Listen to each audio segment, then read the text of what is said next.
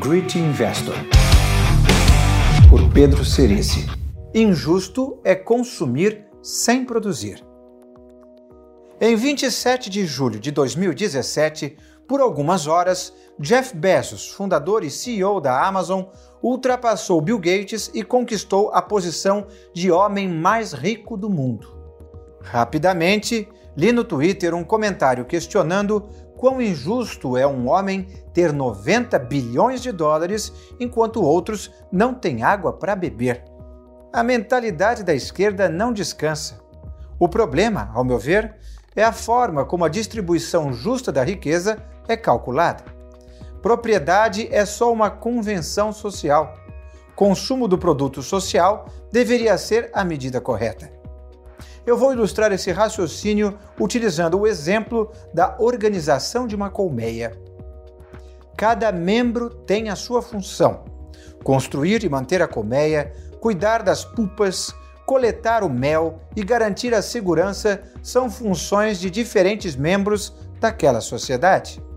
Não vemos abelhas ociosas, aposentadas, vivendo de pensão, de ajuda de outras abelhas, organizando o sindicato das coletoras de mel e assim por diante. Cada uma desempenha o seu papel e recebe do todo a sua parte. Adotando o mesmo raciocínio no caso da raça humana, imagine que um visitante de outra galáxia, muito mais desenvolvido do que nós, venha aqui e observe o que está acontecendo, assim como nós observamos uma colmeia. Esse ser desenvolvido analisaria a contribuição de cada membro da colmeia humana, além do que cada membro retira da sociedade. De maneira geral, podemos ver uma harmonia social. Tudo que é produzido é consumido nessa mesma sociedade, o planeta Terra. E os indivíduos mais produtivos também são os que mais consomem. Ao observarmos as abelhas, nunca perguntamos quem são as donas da colmeia?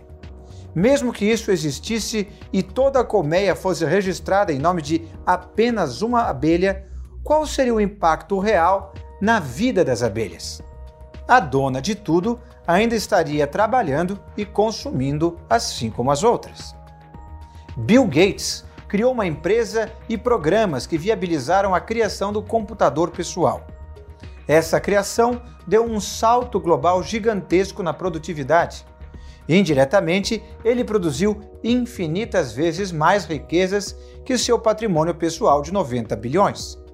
No entanto, se analisarmos apenas o consumo pessoal de Bill Gates, por mais jatos, casas e vinhos caros que ele possa ter, será uma fração do que ajudou a produzir. Bill Gates é um grande injustiçado social. Jeff Bezos revolucionou o varejo, aumentando a eficiência e reduzindo os custos de levar bens de consumo às pessoas. Continua trabalhando como uma abelha qualquer e jamais vai consumir uma fração do que produziu. Jeff Bezos é outra vítima da injustiça distributiva. Podemos falar o mesmo de Henry Ford, Einstein, Tesla, Thomas Edison e outros. Quando um médico salva uma vida, ele é responsável por aumentar a produção da humanidade, já que o morto não pode trabalhar. Alexander Fleming, ao criar a penicilina, aumentou incrivelmente a capacidade de produção da terra e consumiu uma parcela ínfima dessa riqueza. Por outro lado, um assaltante nada produz, apenas toma à força o que os outros produziram.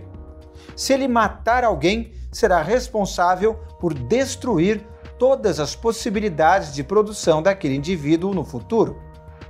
Hitler, Stalin e Mao Tse-tung foram responsáveis por destruição incalculável de riqueza. Essas pessoas, por menos que consumam, sempre serão um ônus para a sociedade. Sempre terão mais do que merecem. O visitante alienígena provavelmente ficaria curioso ao ver que alguns humanos trabalham pouco e param, se aposentam rapidamente, enquanto outros continuam a trabalhar até o fim da vida. Outros herdeiros ociosos, por exemplo, ainda consomem loucamente durante toda a existência sem nunca ter produzido nada, como é o caso de herdeiros ociosos. Se analisássemos o mundo não pelo que as pessoas têm registrado em seu nome, como a propriedade, mas pelo que consomem versus o que produzem, o conceito de injustiça social seria absolutamente diferente. Os que vivem de pregar contra as injustiças seriam vistos apenas como aproveitadores, não produzindo nada e consumindo o que os outros produziram. Mas, no fundo, é essa a mais pura realidade. Todos vamos morrer. Por isso, só somos donos daquilo que consumimos enquanto estamos vivos. Obviamente, estamos dispostos a distribuir parte do excedente daquilo que produzimos aos que, por motivos naturais, não podem produzir para sobreviver. Injusto é consumir muito mais do que produzimos. Injusto é consumir sem produzir. Revoltante é consumir destruindo produção. Vamos torcer para mais Jeff Bezos na Terra. A riqueza só é criada por aqueles que produzem muito mais do que consomem. E essa riqueza, de forma justa ou não, será consumida por toda a colmeia. Great Investor, por Pedro Cerici.